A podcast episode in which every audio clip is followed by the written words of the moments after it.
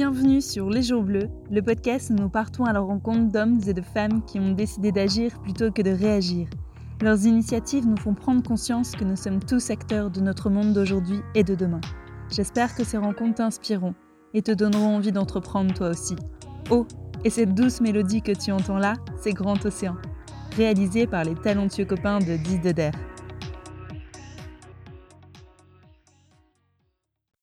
Aujourd'hui, on va parler insectes. Voilà, je vous vends du rêve là, non? Plus sérieusement, je suis partie à la rencontre de Thomas, cofondateur de Nutriers. Nutriers développe et produit des farines à base d'insectes comestibles.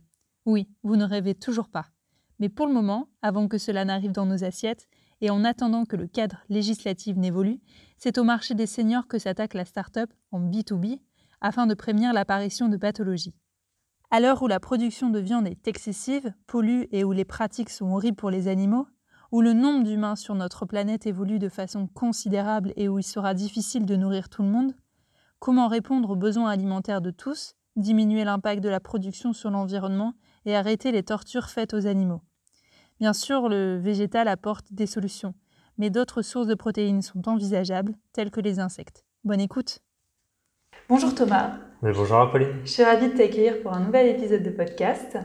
Euh, aujourd'hui, tu vas nous parler de ta jeune entreprise que tu vas cofonder avec Jérémy et Charles-Antoine, mhm. baptisée Nutriers, euh, qui est un cubé agroalimentaire euh, assez innovant, qui peut faire aussi sujet à débat. Je pense, on, va, on, va, en reparler et qui peut parfois en rebuter certains, peut-être le, le, grand public et, et, c'est ça qui est intéressant euh, à discussion, euh, qui est matière à discussion. D'accord. Donc Nutriers euh, développe un produit alimentaire assez particulier, donc qui est la farine à base d'insectes. Tout à fait. donc est-ce que tu peux nous en dire plus Qu'est-ce que Nutriers Comment vous en êtes arrivé là D'où vient cette idée? D'accord. Alors au niveau de la jeunesse de Nutriers, effectivement, comme tu l'as très bien souligné, il y a trois cofondateurs. Donc euh, moi-même qui ai une expérience dans la distribution alimentaire en B2B professionnel et euh, qui exerce ça depuis 15-16 ans, donc euh, à la fois sur des domaines publics type maison de retraite, centre hospitalier, etc., où la nutrition avait déjà un aspect très important. accompagné donc de Charles-Antoine, détailleur qui lui a une formation de juriste en droit des affaires, qui à l'heure d'aujourd'hui a un domaine très important, notamment sur la propriété intellectuelle chez Nutrier. Et donc, pour rebondir là-dessus, donc Jérémy, le troisième associé, qui lui euh, a un doctorat en biologie des insectes et qui, a, qui est doté d'une forte expérience dans l'élevage d'insectes à grande échelle à destination de l'humain. Donc, qui a déjà eu l'occasion d'exercer justement dans ce domaine-là historiquement. Alors, tout est parti euh, bah, de Jérémy, concrètement, hein, de son expérience. Donc, euh, Jérémy nous faisait part très régulièrement, puisqu'on se connaît, nous sommes beaux-frères nous faisait part de, des potentialités du domaine de l'insecte en dehors même de sa simple, son simple aspect bénéfique de, protéines. C'est-à-dire que Jérémy avait beaucoup d'autres idées à, développer et à les creuser, euh, purement scientifiques. Et euh, je dirais qu'au fur et à mesure des années, à force d'en parler, à force de, de, trouver des choses très intéressantes à mettre en avant dans l'insecte et qui ne sont pas faites actuellement, on s'est dit, euh, il y a vraiment quelque chose de, sympa à faire, d'important pour la santé des hommes, mais aussi pour la planète. Donc la, genèse est vraiment partie de là, c'est-à-dire qu'on s'est dit, euh, il y a un aspect environnemental, il y a un aspect nutrition santé. Euh, voilà, concrètement, il faut qu'on creuse, et mm. si on est vraiment sûr d'avoir quelque chose qui répond à toutes les attentes de, de notre société actuelle, il faut se lancer. On se spécialise effectivement, comme tu l'as dit, sur les insectes. On travaille sur une seule variété d'insectes, unique. Euh, qui a une particularité forte, c'est qu'au-delà de son aspect en apport protéineux, euh, on, en a créé une espèce de cheval de Troie nutriments d'intérêt. C'est-à-dire qu'on a mmh. développé des, des process euh, techniques et scientifiques qui nous permettent d'intégrer dans cet insecte-là des nutriments d'intérêt et des nutriments relativement de plus en plus rares actuellement sur la santé. L'intérêt, c'est de tout réunir dans un seul ingrédient qui est cet insecte et on le fait de manière 100% naturelle. Hmm. Voilà, juste à travers des process différents. Ça peut passer par l'alimentation, mais pas que. Il y a des process techniques qu'on a, qu'on a brevetés au bout d'un an et demi euh, de recherche et développement et euh, des brevets qui ont été déposés euh, par, validés pardon, par l'INPI. Hmm. Voilà, donc au sein du même insecte, on arrive à l'heure d'aujourd'hui à, à bioaccumuler 14 nutriments d'intérêt qui sont notamment très importants euh, sur les facteurs de, prévention de pathologies euh, des seniors. Mhm. Du type euh, dénutrition protéino-énergétique, donc tout ce qui va être fonte musculaire et rénutrition rapide dans les centres hospitaliers, mais aussi tout ce qui va être par exemple les pathologies liées à l'ostéoporose, à la, phase d'apparition de l'ostéoporose, puisqu'on a de manière naturelle dans un seul ingrédient hein, unique tous les nutriments d'intérêt qui vont permettre justement de combattre cette apparition. Et le fait que ce soit en un seul et unique ingrédient de base, mhm. euh, il n'y a pas d'extraction, il n'y a pas de synthèse, etc.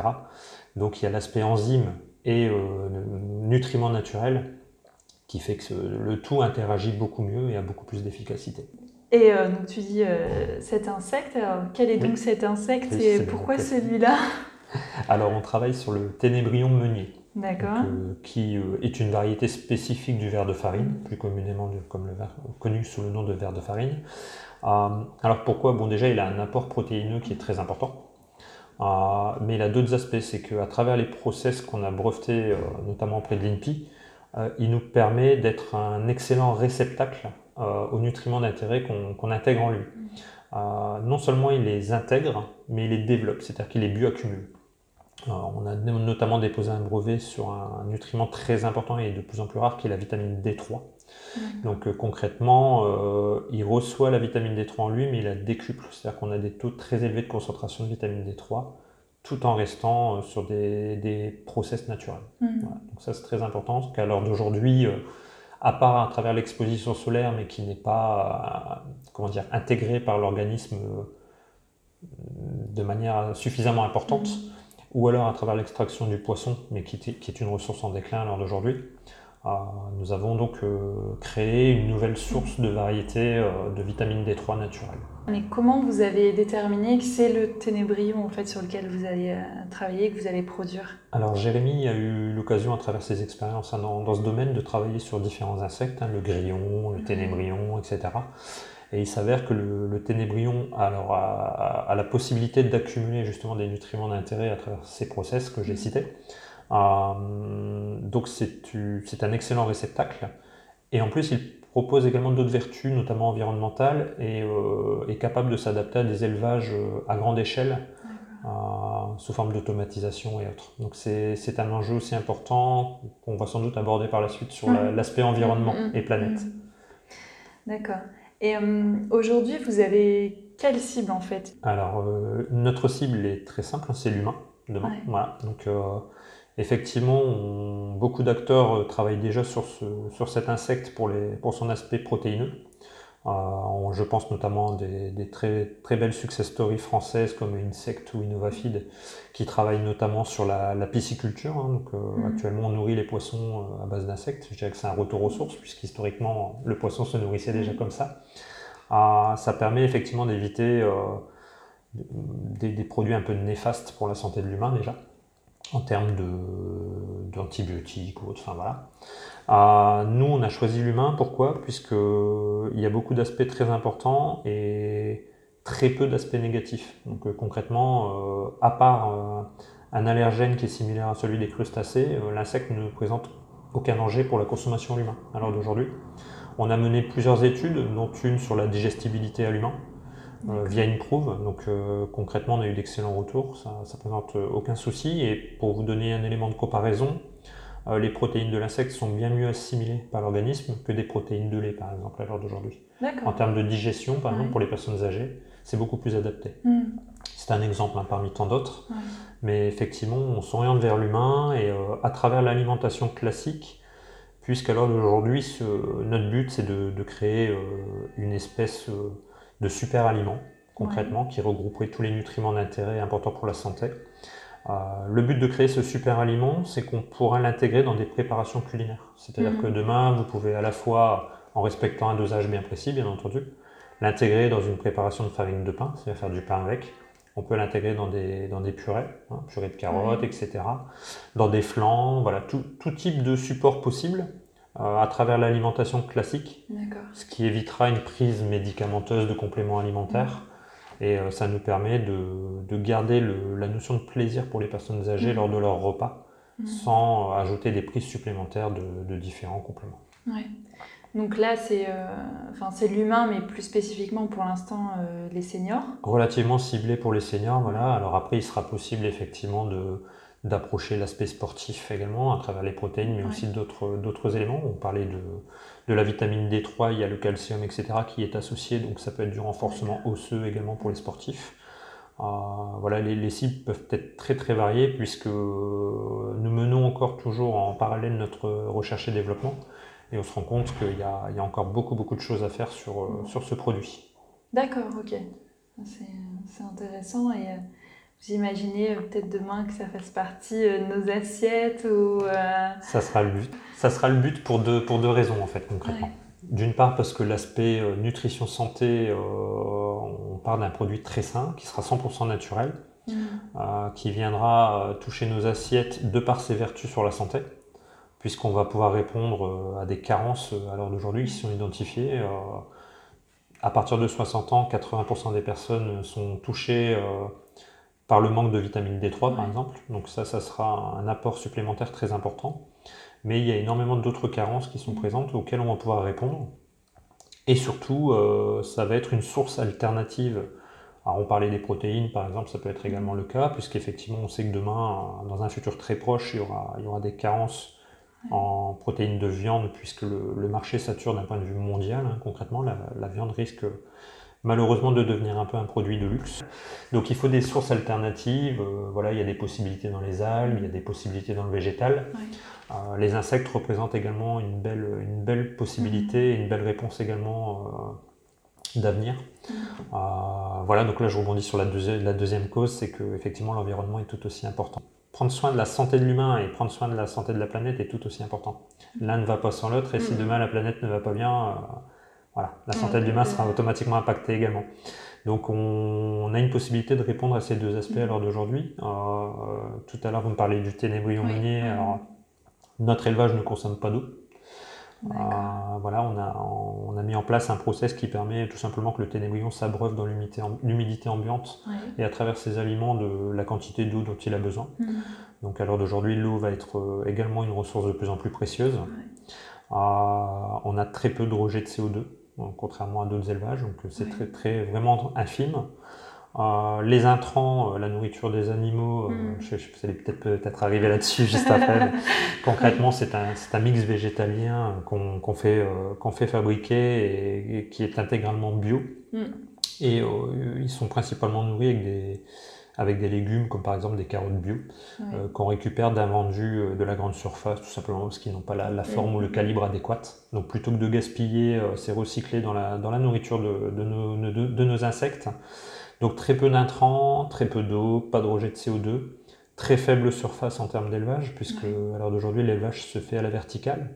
Ce qui veut dire que sur un mètre carré, concrètement, on est, on est déjà capable de produire de très grosses quantités d'insectes contrairement euh, à un élevage bovin traditionnel où il faut euh, pas mal de surface pour, pour élever à l'heure d'aujourd'hui des vaches. Et ça représente combien euh, d'insectes justement là sur un mètre quarante? Ah bah, disons que sur, mensuellement, grosso modo, sur une surface d'un mètre carré, on est capable de produire à peu près entre 150 et 300 kilos voilà, en fonction de la densité dans les bacs. C'est énorme, contrairement à, par exemple, une production de viande. Alors, si on raisonne protéines... Oui, c'est ce que j'ai demandé. c'est quoi la comparaison alors concrètement, que ce soit en termes d'espace ou d'intrants, euh, la comparaison est très simple, hein, puisque si on raisonne sur un kilo de protéines rendues, par exemple sur la mmh. viande, contrairement à l'insecte, euh, si je me base juste sur l'eau, pour vous donner un petit exemple, il faut grosso modo 15 000 litres d'eau pour un kilo de protéines issues de viande de vache, hein, de bœuf.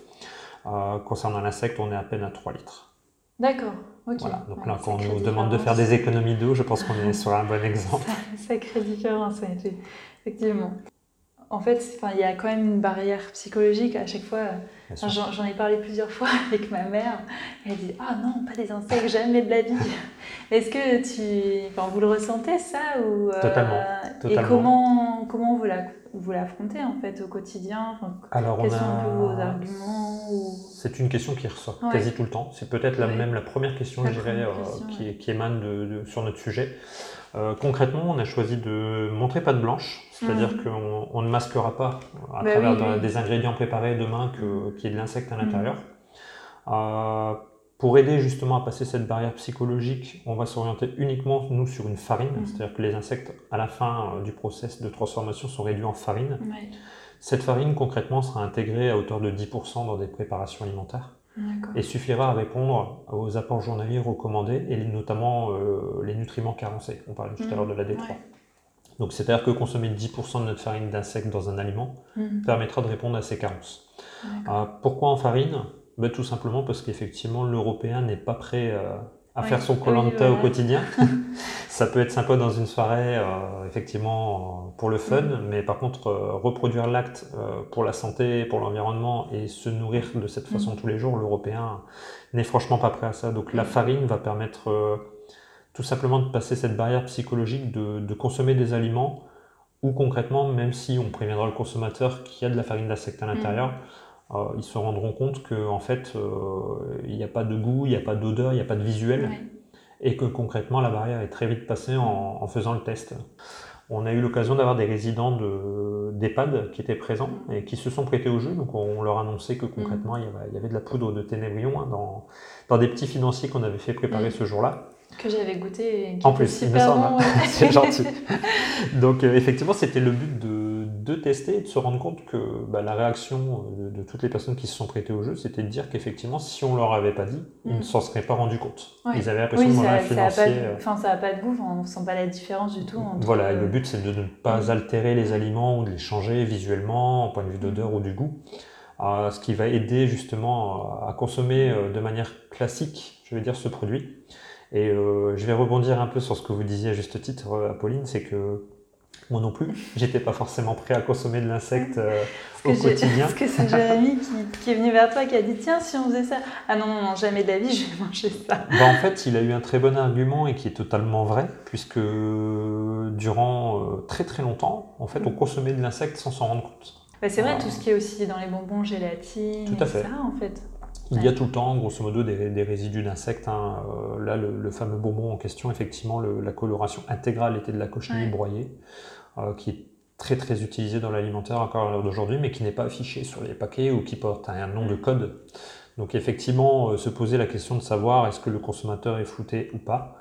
Euh, nous, concrètement, on masquera jamais que, que notre produit est à base d'insectes, mais euh, nous sommes éleveurs transformateurs et on souhaite rester éleveurs pour avoir une totale trans- traçabilité sur notre Mm. produit et être sûr également de notre produit. C'est-à-dire qu'à partir du moment où on, maîtrise notre Mm. élevage, ça va nous permettre d'avoir une totale traçabilité et on sait qu'il n'y a pas de, de métaux lourds, de traces de pesticides ou tout autre euh, ingrédient qui pourrait poser souci Mm. à, à la consommation à l'humain. Pourquoi pas faire tout de suite euh, pour le grand public en fait, comme Ah. les bon, le bonbon que tu citais par exemple là, il n'y a à fait. personne qui dit rien. Alors ça a été arrêté hein, parce qu'il y a eu quand même des dérives et euh, ils ont trouvé d'autres d'autres fonctionnements. Donc euh, Mm. la cochenille, notamment sur le fameux bonbon, n'est plus utilisée. Mm. Euh, alors ça, ça rejoint le pourquoi, c'est que effectivement on a des demandes de Mhm. personnes qui sont très intéressées, alors de tout type. hein. Ils ont envie de faire des tests justement sur, sur notre produit puisqu'on est quand même à 100% d'origine naturelle. Il n'y a. il y a rien du tout d'ajouté, hein, euh, que ce soit chimiquement ou de synthèse, Mhm. tout est 100% naturel. Alors par contre la législation à l'heure d'aujourd'hui a un cadre très strict en Mhm. Europe. C'est qu'effectivement, euh, ça rejoint l'acceptabilité. euh, L'Europe n'est pas prête. Voilà. Donc il faut mettre des choses en place. Donc nous, concrètement, on respecte la législation actuelle qui interdit la consommation de l'humain sur l'insecte. D'accord. Euh, autrement dit, on n'a pas le droit de vendre de l'insecte à l'heure d'aujourd'hui en Europe. D'accord, ok. À l'humain, à destination Ouais. de l'humain. C'est autorisé uniquement pour les poissons pour le moment. Ça va, ça va évoluer euh, dans, les, dans les élevages porcins et tout ce qui va être volailler également. Mm. Et l'humain viendra sans doute après, mais euh, l'Europe est en train de mettre un cadre strict Ouais. à la consommation de l'insecte à l'humain. Donc euh, on pourrait considérer que ça nous met des bâtons dans les roues, que ça nous ralentit, mais en fait non, c'est pas le cas. Nous, on a, on a plutôt euh, l'aspect bénéfique de la chose, c'est-à-dire qu'effectivement euh, l'insecte est une très belle solution d'avenir pour l'homme et la planète Mm. mais il faut y mettre un cadre strict parce que euh, S'il est bien élevé, euh, dans de bonnes conditions, etc., ça, représente, ça représente un, super aliment demain. Mhm. Par contre, à l'inverse, s'il n'est pas élevé dans, dans un cadre dérives, HACCP légal, enfin très strict, et avec des règles, il peut également développer des, des agents pathogènes. Donc c'est important et il faut pas faire n'importe quoi avec. Mhm. Voilà. Donc on- euh, les autorisations viendront au compte-goutte, Mhm. c'est-à-dire qu'à l'heure d'aujourd'hui, pour avoir l'accès au marché, il faudra obtenir un, un accord novel food, c'est-à-dire euh, considéré comme un tout nouveau aliment qui était Mhm. méconnu, euh, ce qui est le- la suite logique. Et à partir du moment où on répond à un cahier des charges strict et qu'on montre qu'il y a des études microbiologiques, des études diététiques, etc., ça permettra de montrer patte blanche et d'avoir l'accès à ce marché. Ils souhaitent d'abord protéger le consommateur et on, va dans le même sens. C'est-à-dire qu'à Mhm. l'heure d'aujourd'hui, on est conscient euh, du potentiel de, de notre produit, mais effectivement, il faut rassurer le consommateur et le protéger. Mhm. Donc on, on part dans la même optique et donc nous, on attendra tout simplement un feu vert avec un- une autorisation euh, Novel Food pour attaquer le, le marché dans- en Europe. D'accord, ok. Ah, donc il y a eu pas mal de- d'études de fait et encore à, à venir. Ça fait combien de temps là que Nutrieur s'est. euh, Alors Nutrieurf a été créé fin 2017. D'accord, ouais. Donc, Donc, notre, nos premières étapes, c'était vraiment la recherche et développement, Ouais. donc euh, les, les dépôts de brevets Mm. sur, euh, sur nos savoir-faire euh, auprès de l'INPIC euh, qui ont été validés. L'étape la plus importante, ça a été notre première levée de fonds Mm. qui a eu lieu récemment, au mois de Mm. juin. On a levé quasiment un million d'euros, ce qui nous permet bah, de, de vous accueillir aujourd'hui dans, nos- dans Mm. nos nouveaux Ouais. locaux, d'avoir notre élevage euh, à plus grande échelle, notre transformation, donc réellement notre outil pour avancer. Donc euh, là, ça va nous permettre également de, de cibler pardon, certains marchés comme la Suisse. D'accord. Il faut savoir que nos voisins suisses qui ne font pas partie de l'UE euh, Mm. ont mis des règles et des lois très strictes sur, euh, sur l'insecte, alors, sur certaines espèces, donc notamment la nôtre, ce qui Mm. nous permet demain de, de pouvoir nous orienter notamment vers la Suisse. Donc les, les choses avancent et évoluent et Ouais. euh, pense que ça va évoluer. Voilà, il faut juste le temps que le, le Mm. cadre légal soit mis. Oui, bah oui, forcément. C'est vrai qu'au final, euh, quand je, vous- je vous ai connu, j'avais jamais pensé à ça, mais vous êtes euh, ouais, des, vraiment des éleveurs, des, un peu des agriculteurs nouvelle génération. Tout, à fait. Alors c'est effectivement une, une réflexion qu'on nous fait de plus en plus et que je trouve intéressante parce qu'effectivement on nous dit à l'heure d'aujourd'hui euh, un éleveur traditionnel ou un agriculteur ben, voilà, va, va, va produire ses propres légumes euh, ou va élever ses Mhm. propres volailles par exemple, euh, mais ne les transforme pas et les envoie en transformation. Euh, nous en fait on va avoir à la fois le, le- le rôle d'un agriculteur moderne si je vais dire, ou d'un éleveur moderne, c'est-à-dire qu'on Mhm. fait l'élevage euh, du début à la fin. Et également, on gère également la, la transformation, etc. Mhm. La production et la transformation. Donc, euh, effectivement, on fait un peu du deux en un, Ouais. mais ce qui nous permet de garder un contrôle total sur la, la qualité du produit et Mhm. euh, on, on tient à être euh, toujours de manière 100% naturelle, d'avoir un produit intégralement naturel. Et on, on est également en cours de démarche d'une labellisation bio, puisque tout notre process répond Ouais. aux demandes, de- aux critères bio. Donc agriculteur bio. Exactement, on peut, on peut effectivement nous décrire comme ça. C'est quelque chose d'assez nouveau, enfin, même si tu citais euh, quelques pionniers aussi euh, dans le secteur, mais euh, comment vous avez calculé un peu le tarif euh, Alors effectivement, c'est pas toujours évident parce que tout est à construire dans ce domaine, ouais. puisque tout est nouveau. Euh, alors ça demande pas mal de réflexion, puisque la simple machine, Mm. tout simplement de transformation, est à créer. Ouais. Alors malgré tout, il faut savoir que sur ce domaine, l'Europe est effectivement euh, totalement novice. Par contre, mondialement parlant, euh, deux tiers de la population mondiale consomme de l'insecte depuis des millénaires. Donc c'est très nouveau pour l'Européen. On Ouais, va citer quelques exemples qui euh, étaient très parlants. C'est que grosso modo, lorsqu'on va voir nos voisins euh, anglais, euh, le simple fait de manger des escargots ou des cuisses de grenouille les rebute. Ah oui, vrai. on a un peu la même réaction de nous vis-à-vis des insectes, Mhm. mais c'est juste une question d'habitude et de, et de pratique. Mais euh, l'exemple est vrai sur, sur pas mal de Mm. pays. Quoi. Donc euh, mondialement parlant, il faut savoir que c'est très consommé en Asie, mais également au Mexique, au Canada. Donc il y a Mm. quand même beaucoup de pays où historiquement l'insecte est déjà très très présent et est devenu, je- j'aurais presque tendance à dire, standardisé. Ouais, ouais. Donc euh, voilà, il faut juste effectivement que l'Europe s'y habitue. Et pour ça, je pense qu'il faut rassurer le consommateur sur tous les aspects bénéfiques Mhm. et surtout euh, à travers voilà, des prises sous forme de farine, c'est quand même relativement beaucoup plus simple de, de manger son pain de manière très classique avec une très faible insertion de farine d'insecte juste pour euh, les, les- comment dire, les, les aspects euh, santé. Hmm. La farine, est-ce qu'il y a les petits symboles euh, agriculture biologique ou pas du tout C'est notre but.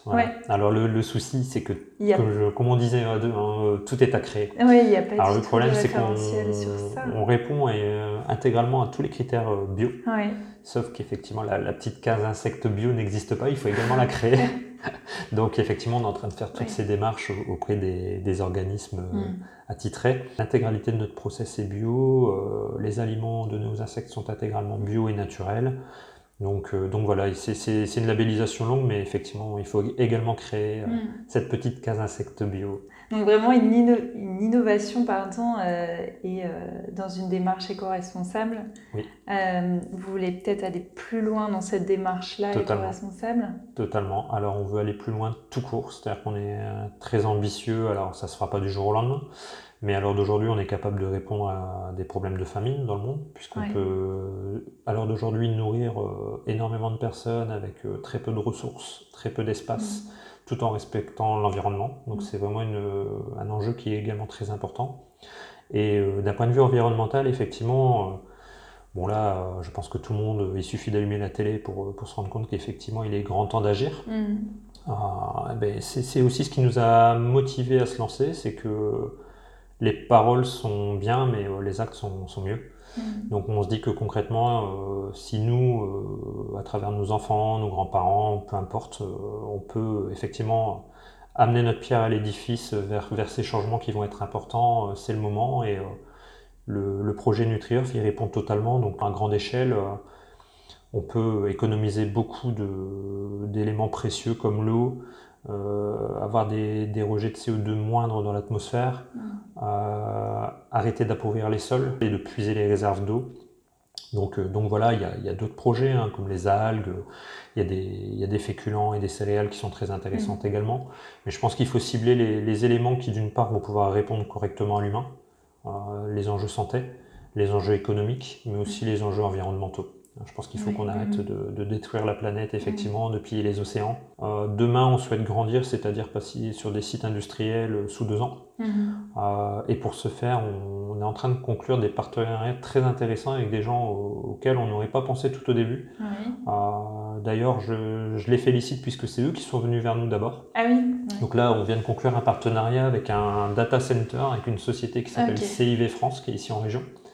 Ah, alors c'est des gens qui hébergent hein, tout simplement mm. du numérique et de l'informatique et qui ont un gros souci majeur, c'est qu'ils sont pollueurs en termes de chaleur, c'est-à-dire qu'ils rejettent de la chaleur dans l'atmosphère et donc du CO2. Mm. Et qui sont venus vers nous, pourquoi? Parce que nos deux métiers ont l'air totalement différents entre l'agriculteur moderne et le data center. Mais bizarrement, en fait, on a pris un partenariat sur un projet qui est très sympa, puisqu'on va faire une partie de notre élevage également euh, mm. chez eux, dans le data center, donc dans une salle séparée, mais dans leurs locaux, ce qui va nous permettre d'élever nos insectes, puisque nous, la, principale source énergétique dont on a besoin, c'est la chaleur. Donc on va récupérer cette chaleur excédentaire des data centers pour l'envoyer dans l'élevage, ce qui va nous permettre d'élever euh, nos petits insectes mm. tranquillement, ils seront bien au chaud. Euh, à travers cette démarche-là, on a voulu aller un peu plus loin. on parle souvent de RSE et de respect de l'environnement, les deux sont liés. On, va également leur laisser euh, le seul déchet, si je peux dire déchet parce que ça n'en est plus un, euh, lié à notre élevage, c'est ce qu'on appelle le guano. Mhm. Alors ça peut effrayer également, hein, mais le guano, ce sont les excréments de nos insectes. Alors concrètement, ça ressemble à du sable, ça n'a pas d'odeur. Ça, ça, ressemble vraiment à un sable très très fin. Euh, ce guano, en fait, c'est très simple, c'est un très bon fertilisant naturel, mhm. voilà, un des meilleurs actuellement donc qui répond également aux attentes de l'agriculture moderne. Ce guano, on va le laisser à disposition euh, sur le data center chez CIV. Mhm. Il va être utilisé euh, sur leur, euh, autour de leur société, puisqu'en fait, ils travaillent avec des CAT qui entretiennent les espaces verts. Et ils vont créer un énorme potager. Utiliser le guano comme fertilisant naturel et bio. Mhm. Donc ça, c'est important. Ils ont également installé dans la démarche écologique euh, des ruches d'abeilles. Ces mêmes abeilles vont donc aller polliniser euh, les fleurs des mmh. légumes qu'on va planter via le CAT et euh, qui seront aidés par notre fertilisant naturel. Et enfin, ben, ces, légumes bio, du coup, pour le coup, mmh. seront mis à disposition des salariés à chaque fin de journée et ils pourront repartir avec les légumes chez eux gratuitement. La boucle est bouclée. La boucle est bouclée, tout à fait. on trouvait l'histoire mmh. très belle et je pense que c'est un très bel exemple demain en matière d'engagement de, de chefs d'entreprise. Donc je, salue vraiment les dirigeants euh, qui ne sont pas dans la, dans la parole mais dans les actes. Et mhm. je trouve que c'est important de le saluer. c'est chouette. On arrive euh, un peu, euh, oui je pense, on a, on a fait le tour et on arrive au bout du podcast. je t'avais dit qu'il y avait une question bonus. Il y avait une question piège. dans un monde idéal, oui. que souhaiterais-tu mettre en place ou voir mettre en place pour sauver la planète? Ben, concrètement, euh, je ne vais pas parler de mon projet parce qu'il y a, énormément de projets euh, comme notre startup qui, qui peuvent répondre demain à des enjeux très précieux. C'est un peu frustrant lorsqu'on suit l'actualité à l'heure d'aujourd'hui de se dire que tout le monde crie un peu à la réaction et qu'on aurait tendance à partir un peu à la catastrophe. Je trouve que ça manque encore un peu d'actes. Euh, j'ai vu passer des projets comme, par exemple, pour en citer un qui m'a scotché, que j'ai trouvé vraiment phénoménal, comme l'attrape brouillard. Donc euh, quelqu'un qui, a, développé une start-up et euh, qui permet d'attraper le brouillard au-dessus des champs à travers un filet bien spécifique et qui recycle ça en eau, soit pour l'agriculture, soit pour les villages qui justement sont en pénurie d'eau. Je trouve que ça, c'est vraiment des projets, mais vraiment extraordinaires. Eh Il peut récupérer la rosée tous les matins et la mm. reconvertir en eau. Il faut aider ces projets-là euh, concrètement à voir le jour et surtout à se développer rapidement parce qu'à l'heure d'aujourd'hui, je pense qu'on n'a pas forcément énormément de temps devant nous.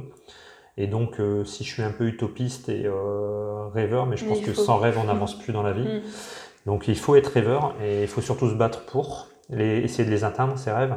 J'aurais tendance à dire que dans un monde, euh, comment dire, idéal, dans un monde idéal, voilà, c'est le mot.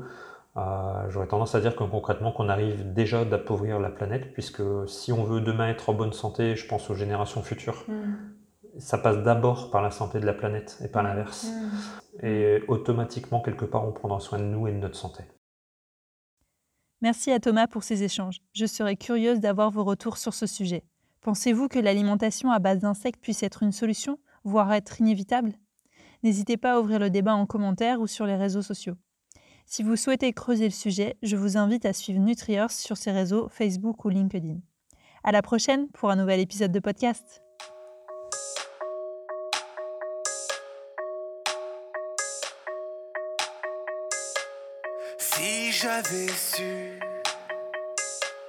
J'aurais fait autrement.